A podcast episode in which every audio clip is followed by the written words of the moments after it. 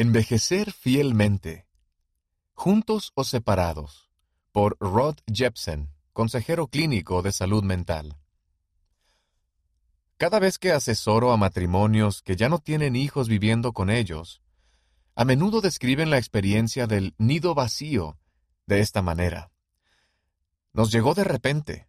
Pareciera como si apenas estuviéramos esperando la llegada de nuestro primer hijo y de pronto los hijos han crecido y se han ido. Los años pasaron volando. Ahora nos vemos el uno al otro y decimos, ¿qué tenemos en común? No hay una lista mágica. Tal vez usted esté pensando, este artículo es justo lo que necesito, o esto es exactamente lo que necesita mi esposa o mi esposo. Quizás añore tener una lista de sugerencias novedosas sobre cómo enfrentar la vida sin hijos en casa. La siguiente es una verdad que descubrí a lo largo de los años de aconsejar a matrimonios. En general, el tener una lista de cosas creativas para hacer o de maneras de volver a conectarse el uno con el otro rara vez funciona a la larga, a menos que exista una conexión emocional que sea fiable. Ya sea que vivamos en Ulan Bator, Mongolia, o en San Paulo, Brasil, todos somos hijos e hijas de Dios.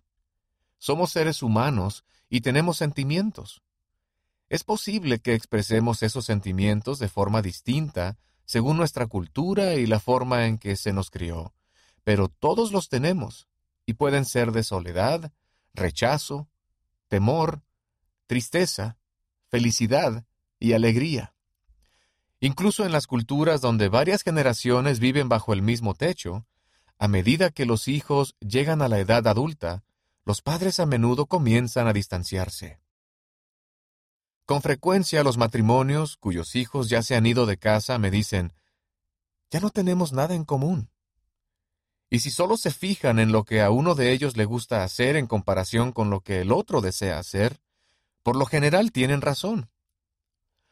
Si no hay una conexión emocional, se puede estar en la misma habitación con el cónyuge y aún sentirse solo. Entonces, ¿qué puede hacer una pareja a fin de fortalecer su relación en lugar de centrarse en otras cosas que los separen? Para empezar, analicemos las circunstancias en las que cada uno se crió. Las circunstancias en las que se crió cada persona afecta el matrimonio. Todos provenimos de circunstancias diferentes. Pasamos por experiencias con nuestros padres, hermanos, parientes, amigos y conocidos que forman y moldean lo que hacemos y esperamos del matrimonio. Por ejemplo, en nuestros años de infancia, ¿teníamos un vínculo emocional cercano o distante con las personas que nos cuidaban? Basándonos en esos antecedentes, podemos hacer dos preguntas esenciales. ¿Cuán dispuestos estamos a conectarnos sentimentalmente con nuestro cónyuge? ¿Estamos dispuestos a permitir que nuestro cónyuge entre en nuestro espacio emocional? Si nos concentramos en el comportamiento del cónyuge en lugar de tratar de indagar qué es lo que dio lugar a ese comportamiento, a menudo se producirá tensión y se alejará el cariño.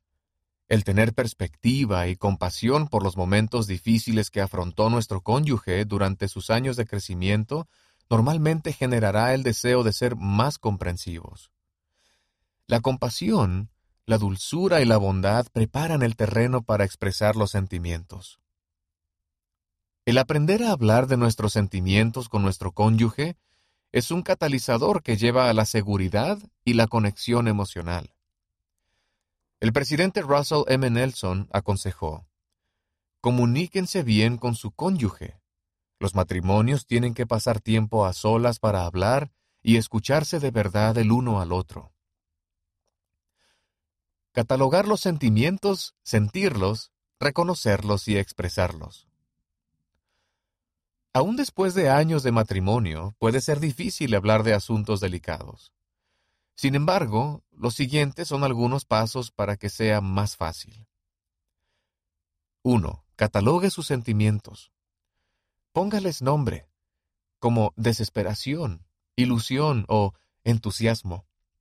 2. Siéntalos. Tome las cosas con calma.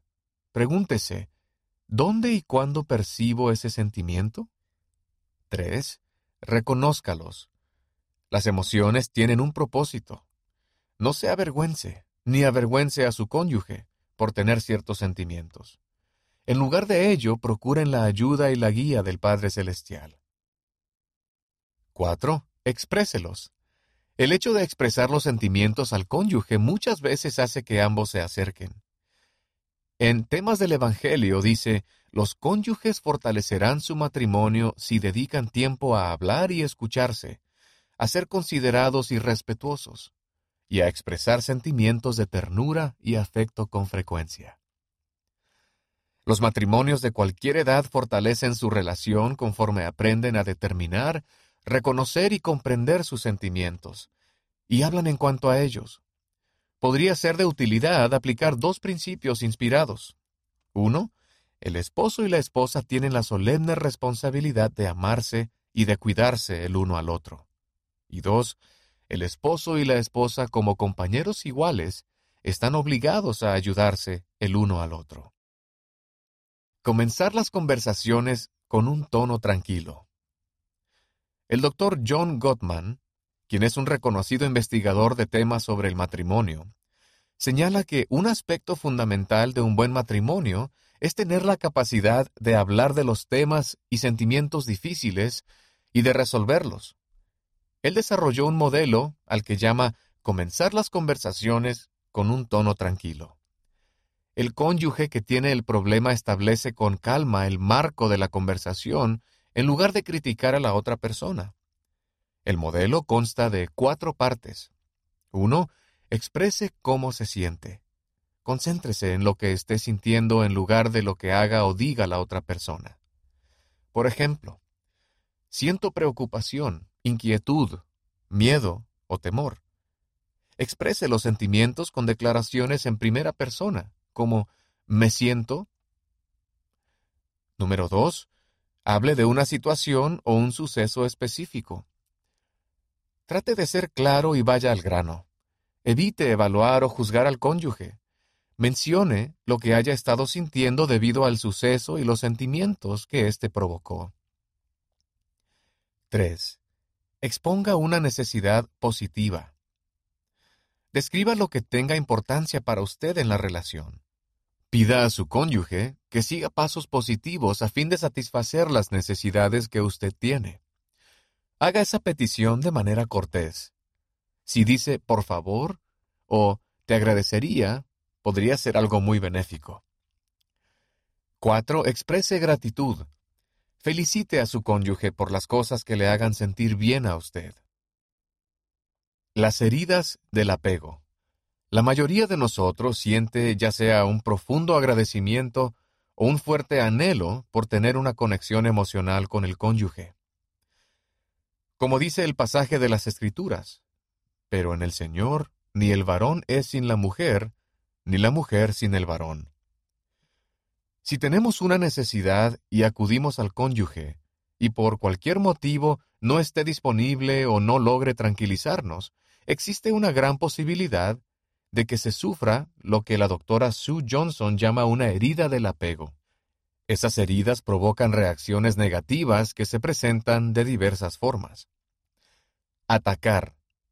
Arremetemos verbalmente o criticamos al cónyuge con declaraciones categóricas como Nunca he podido contar contigo. Lo que yo necesito no tiene importancia para ti. Apaciguar. Estamos de acuerdo con el punto de vista del cónyuge con la esperanza de que la discusión no siga o no se intensifique, pero nada se resuelve, y el resultado normalmente es que el resentimiento se acumula. Ponerse a la defensiva. Ofrecemos evidencias, como un abogado en la sala de un tribunal, de por qué nuestras reacciones tienen justificación dadas las circunstancias actuales. Alejarse. Nos apartamos y permanecemos en silencio. Guardamos la distancia y solo hablamos de lo necesario, sin que haya una verdadera conexión. Insistir. Tenemos una necesidad tan intensa de conectarnos que seguimos haciendo preguntas, exigiendo respuestas, pidiendo compromiso de la otra persona e intentando mantener el control de la agenda, no por el bien de la relación, sino con el afán de calmar nuestros sentimientos heridos. Esas reacciones no son anormales cuando sentimos que hemos perdido el apego a la persona que amamos. No obstante, son peligrosas, ya que pueden producir un ciclo negativo. Primero, la herida del apego. Segundo, la reacción negativa. Después, una reacción negativa ante la primera reacción y así sucesivamente. De esa manera, cada uno de los cónyuges contribuye al ciclo y también sale lastimado en él. La intimidad física y emocional. Por supuesto, la intimidad es un aspecto importante del matrimonio. De hecho, se podría decir que la intimidad es un aspecto multifacético del matrimonio. El sentirse cerca el uno del otro, tener contacto físico real y sentir una fuerte conexión emocional son cosas que se interrelacionan. La intimidad emocional estimula la conexión y la cercanía que aumentan y enriquecen la intimidad sexual. Para un cónyuge que siente poco deseo sexual, resulta desafiante participar de lleno en la sexualidad si la conexión emocional que él o ella siente es poca o nula. En ese sentido, una conexión regular y significativa crea un refugio seguro para la intimidad sexual. A medida que envejecemos, la intimidad sexual puede llegar a dificultarse. En algunos casos, un médico o un terapeuta certificado competente puede brindar perspectiva y ayuda. No obstante, creo que puede ser de gran valor mantener el contacto físico mediante detalles tan simples como darse el beso de las buenas noches, tomarse de la mano con regularidad o darse un abrazo o un apretón de cariño. Una mejor lista, Ahora, si aún se tiene el deseo de tener una lista de cosas creativas para hacer o de maneras de volver a conectarse el uno con el otro cuando los hijos ya se hayan ido, estas son las buenas noticias. Conforme ambos se mantengan emocionalmente conectados o se vuelvan a conectar, será mucho más fácil elaborar una lista a la que los dos puedan aportar. La lista será suya y debido a que ustedes la elaboraron, habrá más posibilidades de que la lleven a cabo.